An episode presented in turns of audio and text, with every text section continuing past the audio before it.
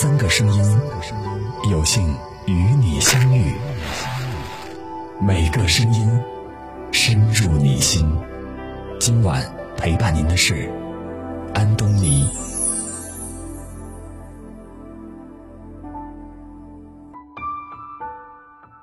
我是主播安东尼，今天要和大家分享的文章是稻盛和夫工作五年后明白的八个道理，受益终身。如果你也喜欢今天的文章，欢迎拉到文末给我们点击一个再看，一起来听吧。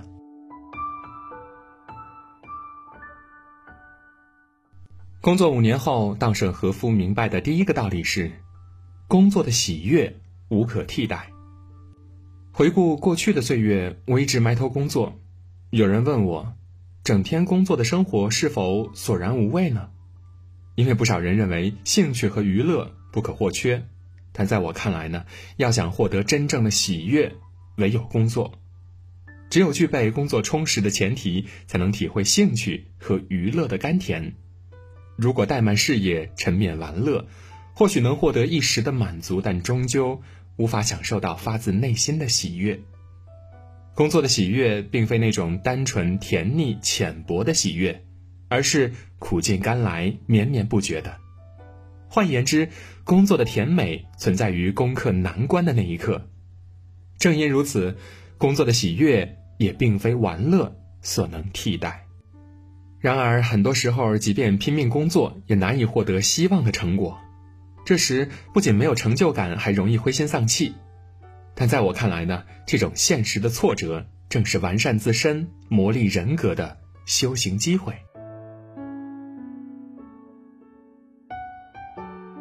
第二个道理是，真正塑造人格的是挫折和苦难。如果只把工作视为获取物质资料的手段，那就太令人难过了。我想让年轻人明白，工作具有意义和价值。不管什么职业，都是一种向社会学习的途径，都是一个促使自身成长的舞台。真正塑造人格的，并非天资和学历，而是所经历的挫折。和苦难。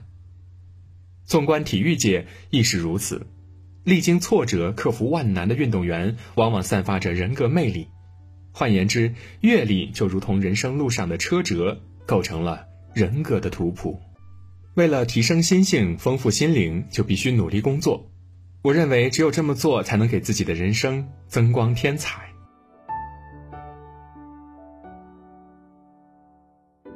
第三个道理是。看似平凡的努力最重要。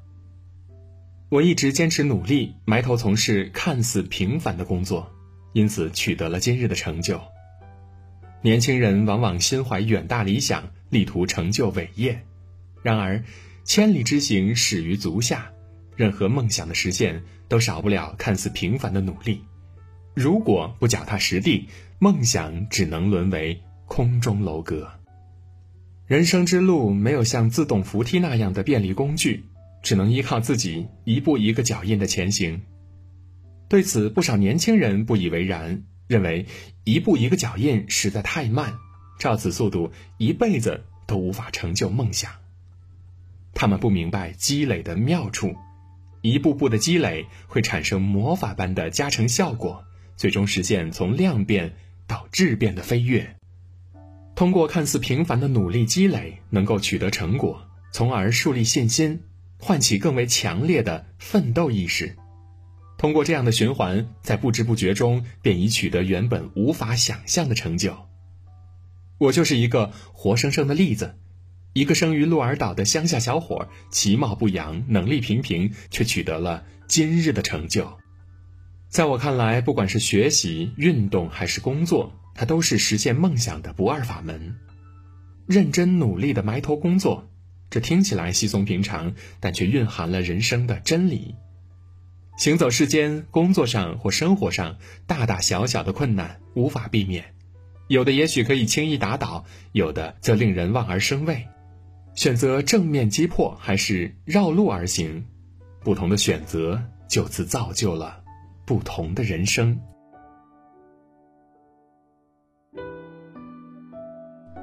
第四个道理是，坚持再坚持，突破壁障才能成功。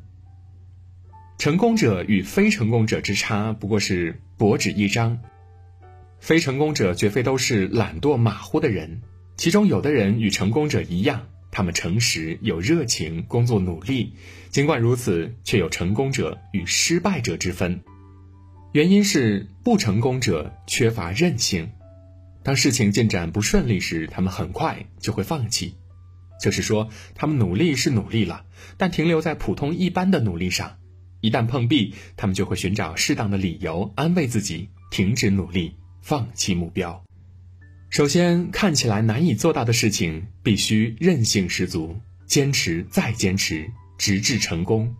要打破自己心中固化了的常识，自己只能做到这一步了。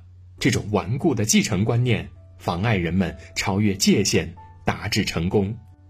突破壁障的这种自信，能使整个人格变得强韧有力，而这种坚韧不拔的品质，又会把人引向。新的成功。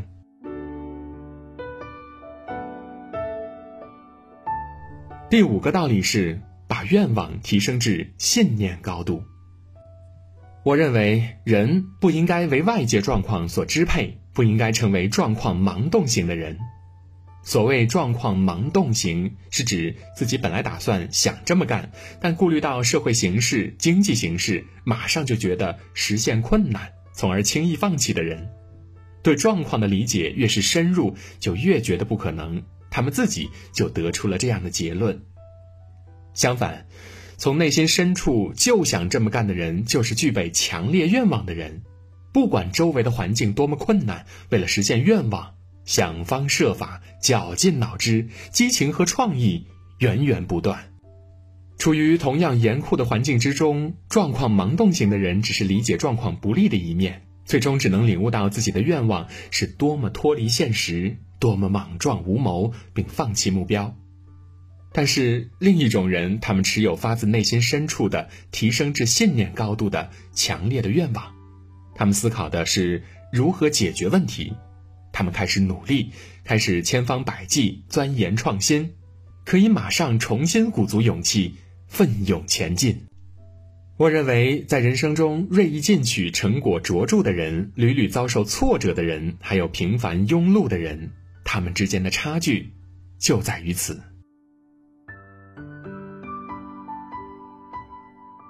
第六个道理是，想要成就事业，需要一种狂的状态。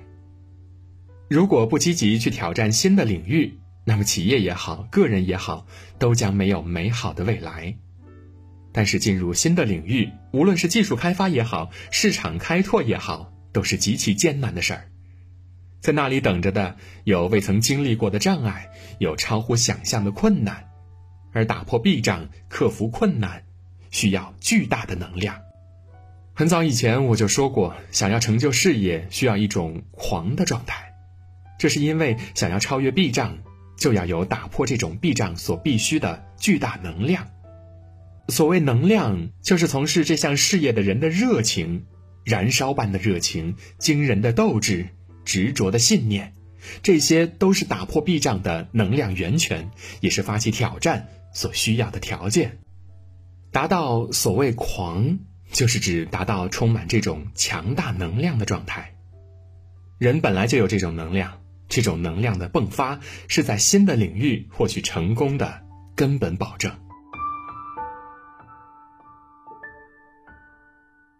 第七个道理是，无论如何必须成功。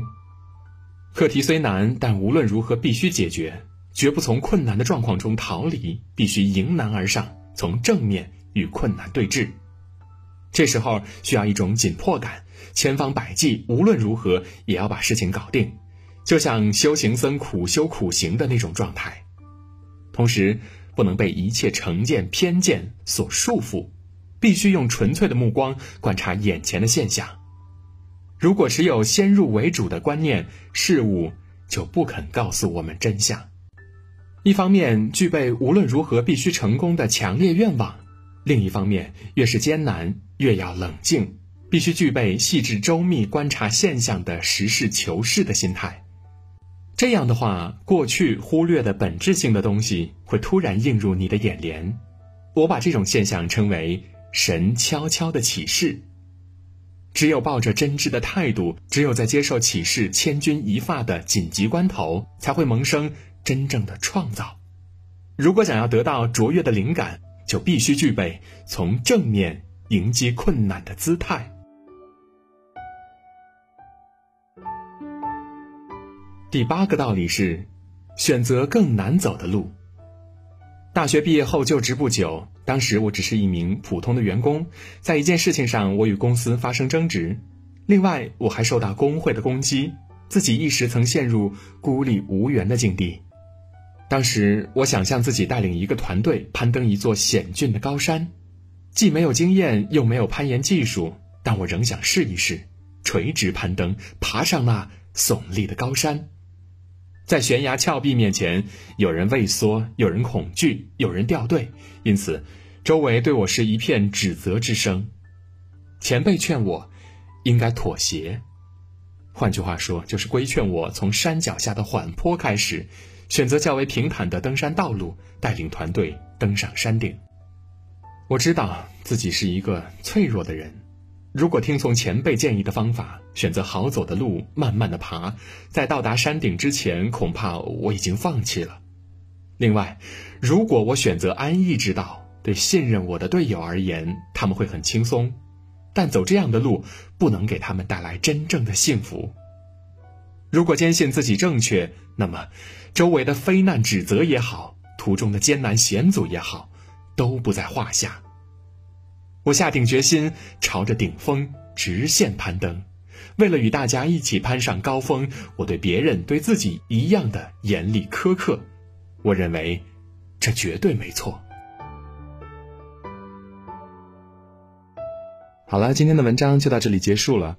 我是主播安东尼。如果您喜欢今天的内容，可以在文章底部给我们留言。你也可以把文章分享到朋友圈，给更多的朋友看到和听到。感谢各位，我们明天见。晚安。